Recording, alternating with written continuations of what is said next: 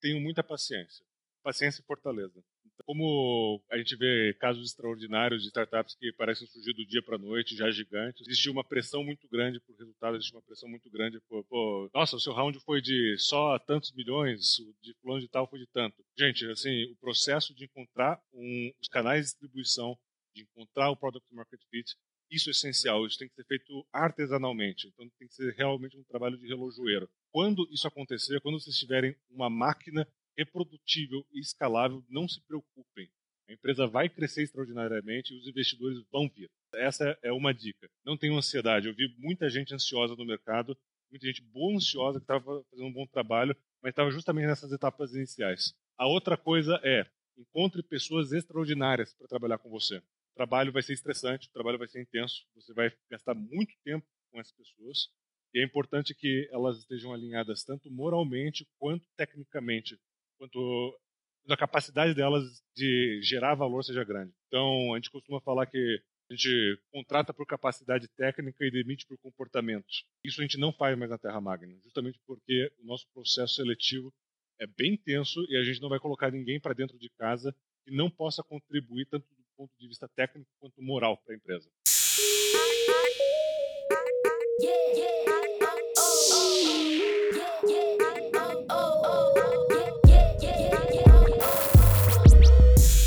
Está começando mais uma experiência de áudio, mais uma explosão de conhecimento.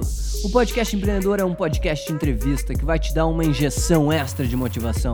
Toda semana eu entrevisto CEOs e fundadores de empresas que compartilham conhecimento sobre suas experiências pessoais e ajudam empreendedores que estão trilhando seus próprios caminhos. Ah, se você gostar do nosso programa, por favor, lembre-se de classificar e comentar o podcast para a gente conseguir motivar mais empreendedores a abrirem os seus próprios negócios. Participe você também do podcast Empreendedor e faça perguntas para os nossos entrevistados. Basta seguir nosso Instagram, podcastempreendedor, e assinar nossa newsletter em www.distritoe.com.br. Vamos nessa!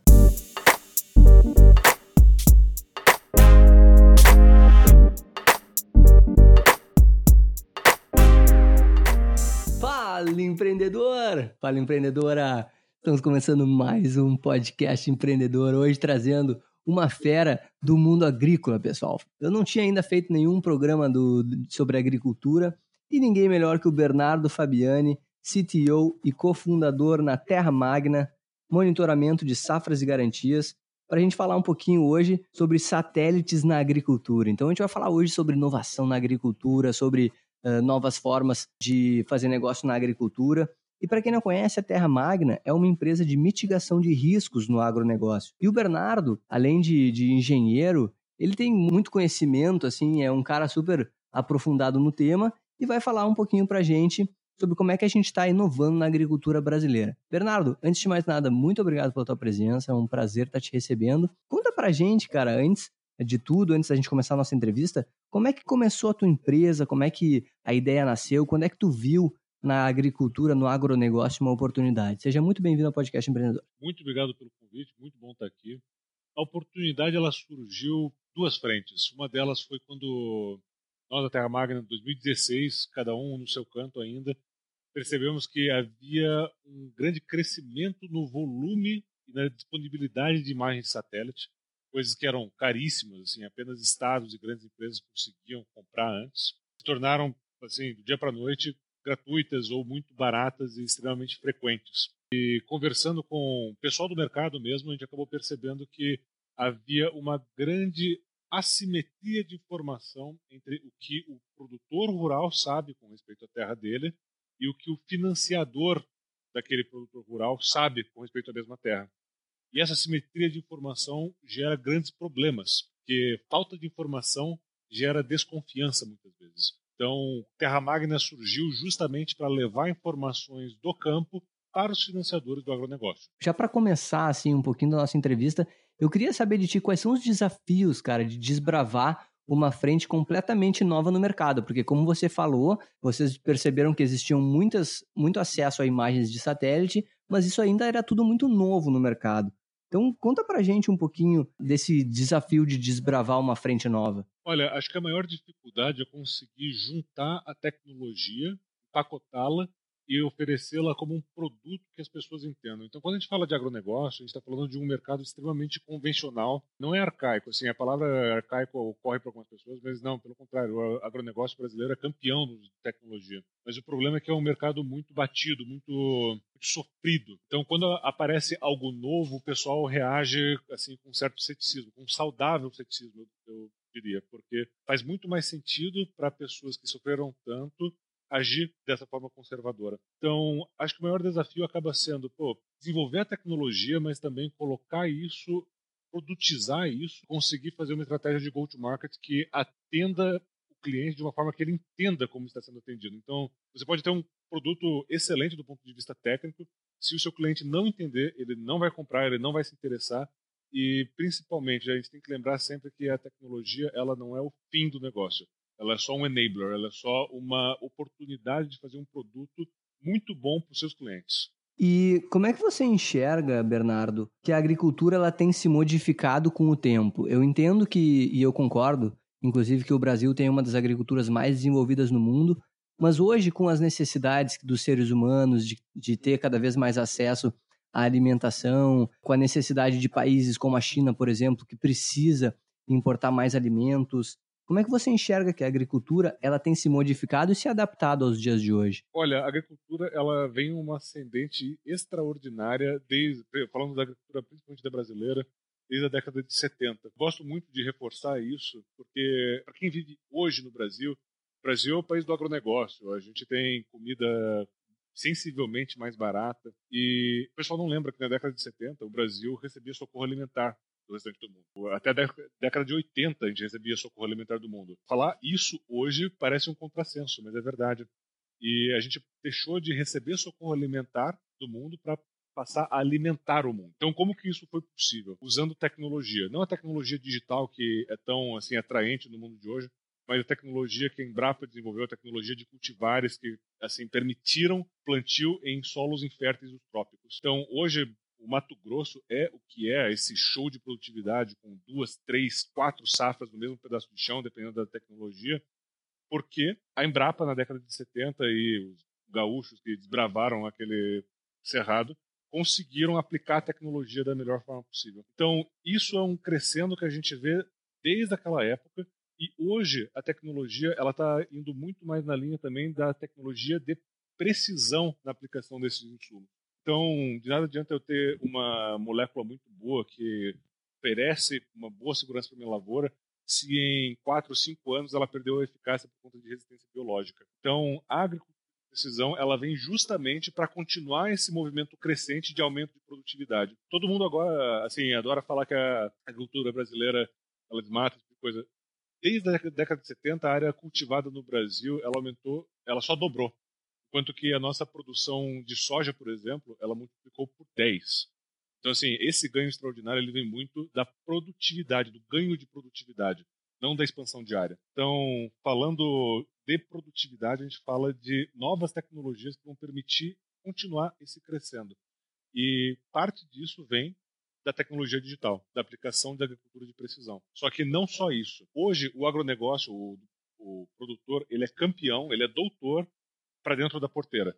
Ele dá show na aplicação de insumo, ele sabe exatamente qual é a tecnologia que ele precisa, ele usa maquinário agrícola extremamente avançado, mas o para fora da porteira dele, então para fora da fazenda, toda a infraestrutura de crédito, de seguro, de armazenagem estática, de logística, essa ficou para trás. A tecnologia ela tem impactado muito mais o restante da cadeia de valor do que o produtor. E falando mais diretamente dessa tecnologia que impacta, até para o nosso ouvinte que está escutando, o Bernardo, ele é engenheiro do ITA e mestre também pelo ITA, que é uma das universidades, um dos institutos tecnológicos né, mais difíceis assim para vocês entenderem um pouquinho do know-how que o Bernardo está trazendo, pessoal. E eu queria saber, para falar mais dessa tecnologia, Bernardo, como é que foi possível incluir uma tecnologia que a gente que a gente sabe né, que é tão avançada, que é inclusive motivo de guerra aí, uh, guerra fria, obviamente, entre países, quem é que vai lançar o primeiro satélite, essas coisas e tal, no monitoramento das lavouras ou zonas agrícolas. Vocês enfrentaram desafios, obviamente devem ter enfrentado, mas quais foram os desafios encontrados na utilização dessa tecnologia? O principal desafio é mostrar para o credor, ou mostrar para para o meu cliente, no caso, que é o financiador do agronegócio, que as imagens de satélite oferecem tanto ou mais segurança do que uma visita a campo, por exemplo. Então, quando a gente fala da agricultura convencional, ela acaba sendo financiada e o financiador depende de visitas a campo para acompanhar o estado da lavoura, para saber como está indo o investimento dele. O que o satélite permite é fazer esse acompanhamento de uma forma muito mais precisa, muito mais frequente e holística. Então, ao invés de ir no canto da lavoura ter que correr para a próxima para conseguir bater meta, você consegue saber como está a lavoura todos os dias, todo momento e toda ela. Então, o principal desafio acaba sendo como que você convence as pessoas de que aquilo funciona. Você mostra para elas. Assim, a demonstração mais cabal de que o seu produto é bom é você colocá-lo no chão, ou no caso do satélite, mostrar ele funcionando e o credor sentir o ganho da veia dele. E quando você falou ali, Bernardo, que é possível enxergar inclusive toda a sua lavoura, e você foi bastante enfático nisso, eu gostaria de saber quais são os outros tipos de informação que a gente consegue extrair do satélite. Você consegue saber quando o produtor plantou, na verdade, se ele plantou, quanto ele plantou, quando ele plantou. A data de plantio é essencial de um, um ponto de vista de aspecto fitossanitário. Então, se o produtor plantou em uma janela específica do ano, ele vai ter mais exposição ou menos exposição a riscos extremos do clima, e isso impacta diretamente o financiador dele, que, afinal de contas, assumiu um risco junto com o produtor quando financiou.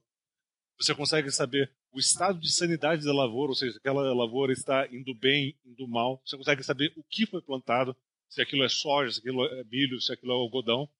Você consegue acompanhar toda a fenologia da planta, desde o plantio até o momento da dessecação do grão e a sua colheita, que é o momento mais crítico da safra para o credor. Então, quando o produtor ele começa a colher, é o momento no qual ele vai ter a disponibilidade do dinheiro para pagar o financiador. O financiador tem muito interesse nesse aspecto, porque é justamente quando ele vai conseguir receber. E a gente está falando bastante do financiador, né, Bernardo? Mas uma coisa assim que passa pela minha cabeça muito e é uma dúvida que eu queria te perguntar também, como é que o agricultor ele está enxergando a inserção da tecnologia? Porque até onde eu sei, é, como você disse antes, um receio, né? É uma coisa nova que você falou, inclusive, que a maneira mais fácil de mostrar para ele que funciona é mostrando. Mas como é que o cara lá na ponta, lá, o, o cara que está na fazenda, ele está recebendo a utilização de novas tecnologias no mundo do agronegócio? Quando a gente fala do produtor usando tecnologia, tem que assim, ter noção de que o ele vê duas frentes. Ele vê a frente digital ele vê à frente da tecnologia que já se provou para ele que é a tecnologia de maquinário, tecnologia de sementes, tecnologia de defensivo. Então, nesse segundo aspecto, na tecnologia, nessa tecnologia, digamos, old school, que é a tecnologia que deu a produtividade extraordinária que o Brasil tem hoje, o produtor, ele adora.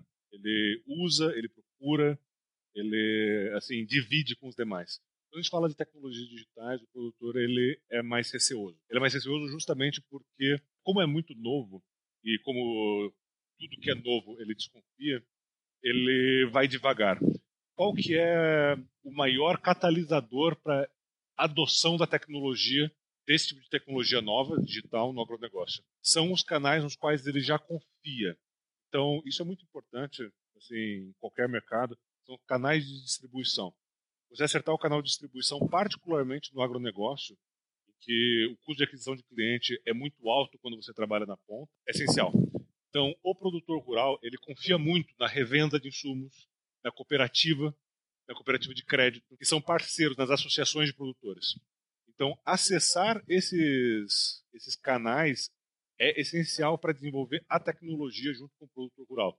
Principalmente porque é inviável acreditar que o pequeno produtor rural do interior do Paraná, do Rio Grande do Sul, que trabalha de sol a sol, vai parar para tentar um, usar um aplicativo. Ele não vai não tem tempo para fazer isso, ele não tem expertise, ele não vive no nosso mundo urbano. A cooperativa, ela cumpre um papel essencial nesse aspecto, que é oferecer o treinamento para o produtor, oferecer a confiança para o produtor, para ele gastar o tempo dele, investir e ver o resultado na lavoura. É muito diferente, assim, falar sobre o agro é muito diferente de falar sobre outros negócios que têm um ciclo mais curto de payback, digamos assim. Então, quando a gente fala para um produtor rural, que se ele usar aquela tecnologia, ele vai ter um aumento de produtividade, ele vai fazer um teste limitado e esse teste vai demorar seis meses, vai demorar oito meses, vai demorar um ano. Então, o empreendedor ele tem que ter noção dessa dinâmica mais lenta do mercado, ele tem que reconhecer que o mercado é mais lento e tem que usar os canais certos, porque senão ele se torna inviável. E até, pessoal, quero enfatizar o que o Bernardo falou, que, que eu acho que é uma grande dica aqui no podcast de hoje, essa aula que ele está nos dando, é aproveitar os canais de distribuição, pessoal. Às vezes, para quem está querendo inovar, até o Bernardo pode me corrigir se eu estiver falando bobagem, mas eu acredito que não, que às vezes, para quem está querendo inovar na sua empresa, talvez atingir um público novo pode ser uma estratégia sim, mas talvez aproveitar os canais que você já possui, conversar com as pessoas que você já possui e oferecer coisas novas para as pessoas que você já possui pode ser uma grande, um grande primeiro passo para tentar inovar no mercado, né, Bernardo? Sim, sem a menor dúvida. Assim, uma coisa que eu percebo é que tem muitas empresas que têm bons produtos, têm uma boa tecnologia, pecam no go-to-market. Então, já vi diversas empresas de agricultura de precisão com produtos extraordinários e que, todavia, tentavam fazer acesso direto ao produtor rural. Isso é muito complicado, gente. Então, o produtor rural ele é desconfiado. Ele, se ele sobreviveu até hoje, é porque ele é desconfiado. Então, e por meio da. É, assim, e um dos casos de sucesso que eu tenho visto, o acesso via cooperativa. Por isso que eu bato muito nisso. Então, usar um canal já bem estabelecido, que já gosta da confiança do cliente, é essencial. E a título de curiosidade, Bernardo, como é que é feito, cara, a gestão desse financiamento no mundo agro, até para quem está nos escutando e não sabe muito do assunto? Essa é uma história longa, mas o interessante é, assim, aquela máxima de que o brasileiro é criativo é totalmente verdade, principalmente no agro. Então, grande parte do financiamento do agronegócio não vem de bancos. Isso é uma coisa bem interessante. A gente tem 200 bilhões de reais que giram fora do mercado financeiro convencional mas que são usados para financiar o agronegócio. De onde vem é, esses 200 bilhões? De revendas, de agroindústrias, de tradings, de várias empresas que teoricamente não são financeiras, mas que acabam financiando o agro por meio de vendas em prazo safra. Lembra daquilo que eu comentei? O agro tem seu tempo, você tem um ciclo mais longo. Revendas, agroindústrias e tradings percebem isso e respeitam isso. Então, quando eles fazem uma venda, por exemplo, de insumos, o produtor rural não tem liquidez, ele não tem dinheiro para pagar à vista. O que acontece? A revenda ela espera para receber no final da safra. Só quando o produtor tiver a commodity, tiver a soja, o milho para pagar. Qual é a consequência disso? Se você já faturou o seu estoque, já fez a venda, só que vai receber dali a seis, oito meses, na prática isso é um financiamento. E na prática tem todos os riscos do financiamento. Então, o financiamento do agro para o pequeno e médio produtor hoje é essencialmente feito assim, com vendas em prazo safra. E acho que ficou bem claro, até para quem está nos escutando, a importância do trabalho que vocês estão fazendo, né? Porque, poxa, tu conseguir viabilizar o financiamento para esses caras faz toda a diferença, né, Bernardo? Afinal de contas, senão tu vai estar tá sempre privilegiando só os grandes, né? Sim, com certeza. E é onde o mercado financeiro convencional está. Assim, isso não é um discurso de nós contra eles, mas o mercado financeiro convencional ele ficou muito à parte do agro durante muito tempo, por conta dos subsídios que a gente tinha. Então, não é que os subsídios eram, foram ruins. Brasil é a potência do agro hoje porque a gente teve esses subsídios. Só que esses subsídios evitaram a entrada dos bancos convencionais. E agora, em um momento no qual os subsídios acabam, os bancos não se veem prontos para assumir o papel de, por exemplo, financiar o pequeno e médio produtor. Aí que entram as revendas, as agroindústrias, as tradings. E quando a gente fala de tecnologia também, Bernardo, o que é que você acha também que está impactando as atividades agrícolas, além, obviamente, do que a gente está falando da Terra Magna, que utiliza satélites? Quais são outras tecnologias que estão causando um impacto positivo para a gente? Sou um grande fã da ideia de agricultura de precisão, principalmente com maquinário agrícola. Então, por exemplo, aplicação em taxa variável, aplicação precisa somente em ervas daninhas ou somente nas áreas que tem praga, é algo brilhante porque racionaliza o uso de insumos, economiza de cara para o produtor rural, aquele que se dispõe a entender a tecnologia e a usá-la. Isso é um número real. Já vi lavouras que contaram com redução de 90% do uso de glifosato, uma vez que adotaram uma tecnologia que permitia fazer aplicação pontual. Isso é extraordinário, porque um dos maiores custos do produtor rural é indefensivo. Mais ou menos 35, 40% dos custos do produtor rural é defensivo. Ou seja, é uma economia de 90% em uma parcela de 30%, 40% do custo dele.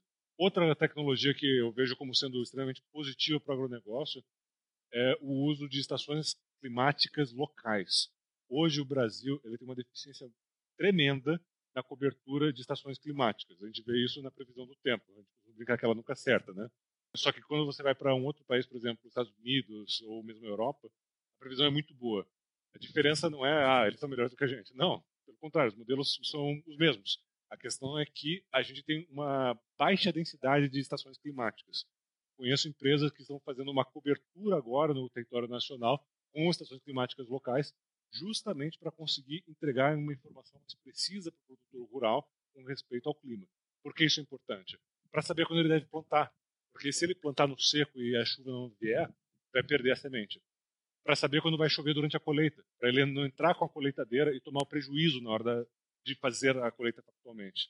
Para ele não tomar prejuízo tendo feito a aplicação do herbicida e chovendo logo depois. Então, são diversos aspectos que essas estações meteorológicas locais trazem. E também posso deixar de mencionar o seguro rural como sendo algo essencial para o nosso país. Então, quando a gente fala de lavouras no Brasil, a gente está falando de mais ou menos 15% da área segurada. Quando a gente fala dos Estados Unidos, a gente fala de 90%.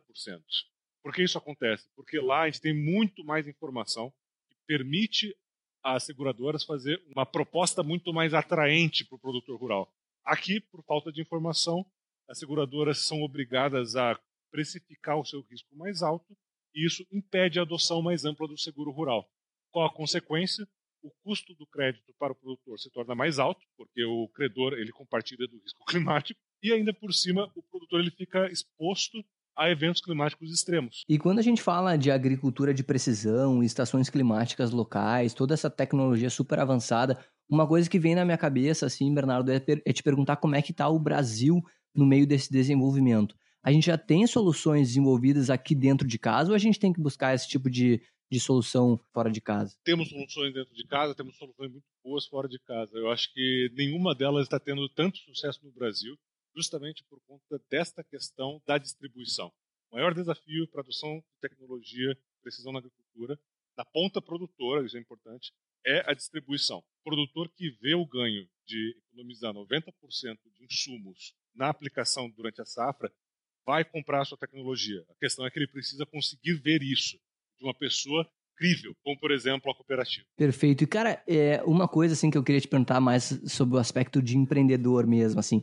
Quando você pensa, cara, na sua história, qual é a importância do time para descobrir o mercado? Isso é uma coisa que eu queria saber, até para saber mais das pessoas que estão contigo nesse projeto, que com certeza são pessoas sensacionais. Olha, assim, uma das coisas que até vou me perdoe o inglês, mas uma das coisas que eu costumo falar na empresa é take care of your people and they will take care of you. Então, time é essencial, time é tudo, principalmente nesse começo de startup, que é um estilo navio pirata que não tem muita, não tem muito organograma, não tem muito processo e está todo mundo lutando para encontrar o product market fit. Esse é um conceito essencial, é, sou fã dele também, product, product market fit, que é a aderência do seu produto ou serviço ao mercado. Por que o time é essencial? Porque eles vão ajudar você em todos os seus shortcomings e vão te dar ideias brilhantes com respeito a como endereçar o problema. Então, no começo, a gente tinha tecnologia, só que, ok, como que eu transformo imagem de satélite em gestão de risco na agricultura? Não é uma coisa trivial de ser feita e só pode ser feita factualmente,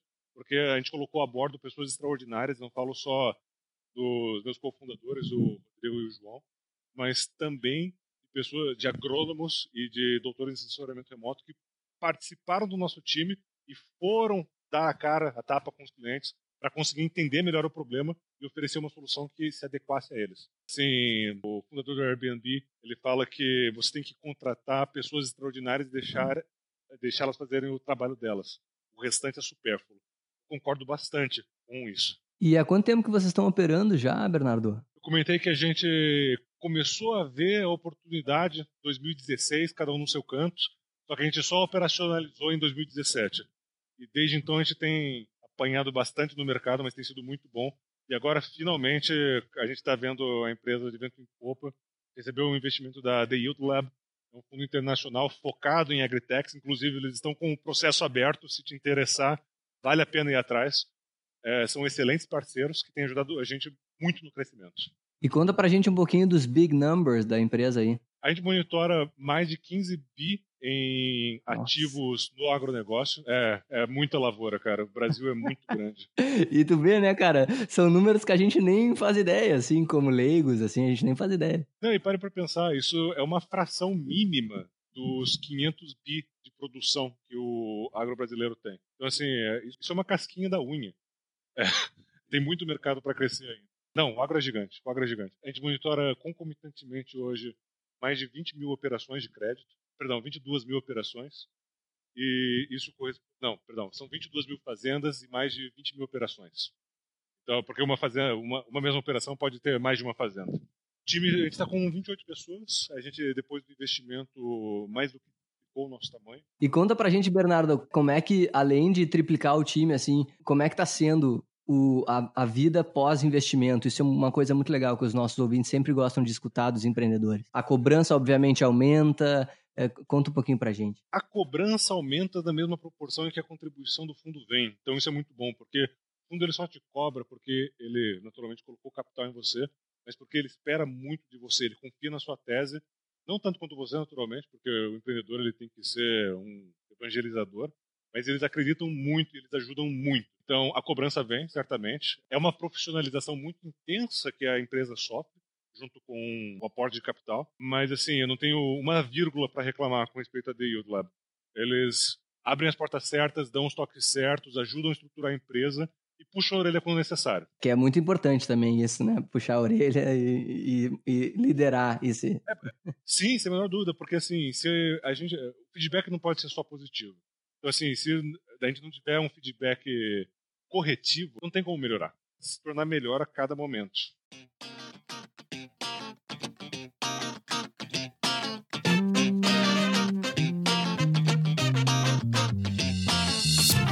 Sabia que já é possível mandar perguntas para os nossos entrevistados e nos ajudar a fomentar o empreendedorismo mundo afora? Basta se tornar um apoiador do podcast empreendedor e entrar no nosso site www.distritoe.com.br, dar uma olhada em todos os resumos que tem dos nossos episódios e clicar na aba Apoiadores. E agora, o Pergunta Empreendedor de hoje. E o Pergunta Empreendedor é: como é que será o futuro da agricultura, na sua opinião?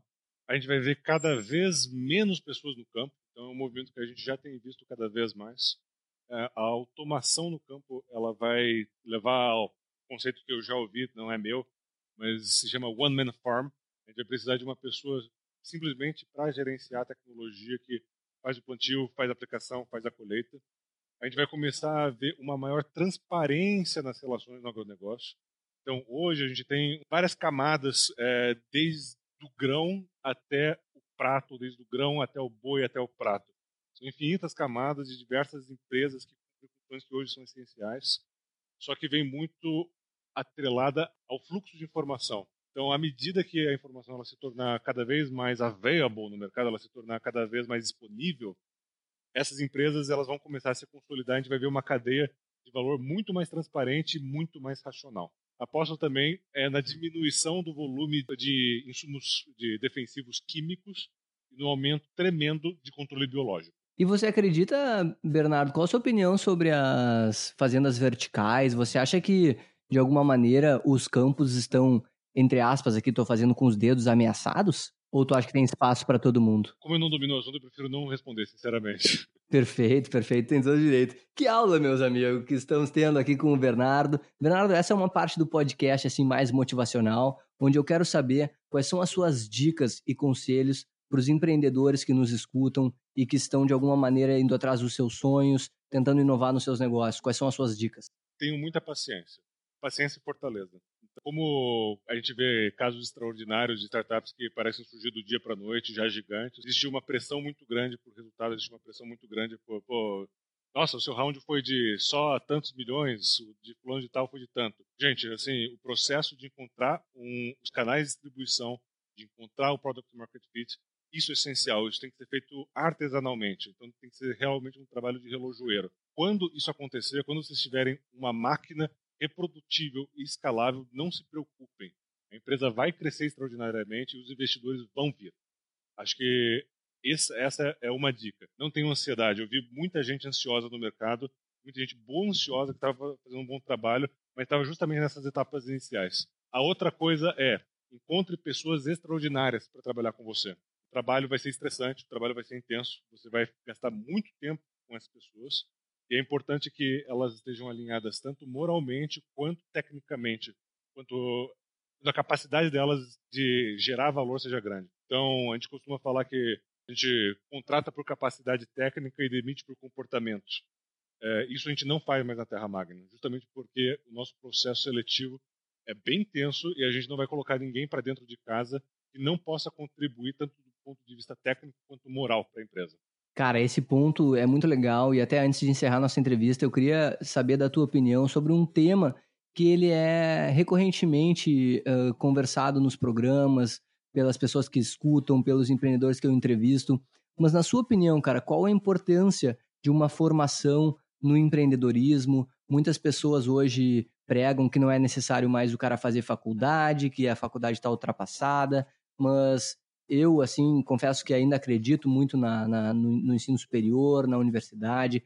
Eu concordo, sim, que tem muita coisa que precisa mudar, mas eu acredito muito no conhecimento especializado. E gostaria de saber de você, qual a sua opinião e como que a academia tem afetado a sua trajetória empreendedora. Eu vejo da seguinte forma, os extremos, eles geralmente, é, muitas vezes estão equivocados, então eu não acho que a universidade, ela é assim, ah, deixaria de fazer ou não deixaria meus filhos fazerem, algo assim.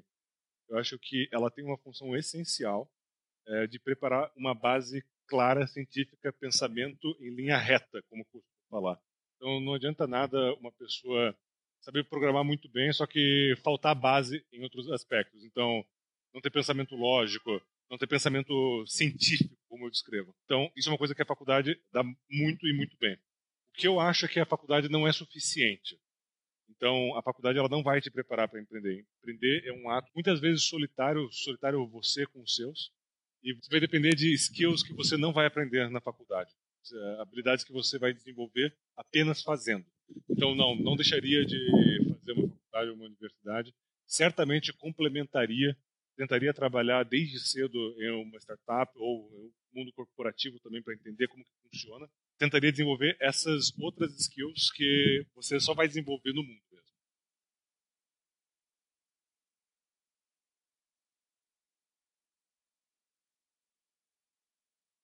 Pessoal, meu e-mail é bernardo@terramagna.com.br. Podem me mandar e-mail, eu posso demorar, mas eu respondo pessoalmente todos eles.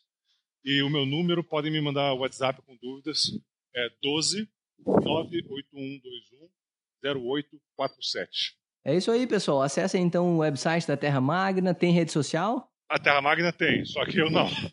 Então tá, pessoal, a gente recebeu hoje o Bernardo Fabiani, CTO e cofundador na Terra Magna. Se você gostou desse programa, por favor, lembre-se sempre de classificar o podcast empreendedor, seguir o podcast empreendedor e, claro, dar o seu comentário, falar o que, que você acha, o que, que a gente pode melhorar, o que, que você gostaria de escutar no programa. Se você quiser mandar um e-mail diretamente para mim, mande para contato arroba distritoe.com.br se você quiser fazer parte das nossas perguntas aqui do, do, dos empreendedores, você pode ser também um apoiador do podcast empreendedor. É só entrar em www.distritoe.com.br e clicar na aba Apoiadores. Também, se você acha que esse episódio vai ser importante para alguma pessoa que você conhece, que você quer compartilhar um conhecimento de alta qualidade, sempre é legal a gente compartilhar esse episódio com mais pessoas. Bernardo, eu te agradeço imensamente pelo teu tempo, por ter uh, conversado aqui comigo. Foi um prazer te receber. Agradeço novamente pelo convite. Foi um prazer conversar. É isso aí, pessoal. A gente fica por aí. Valeu!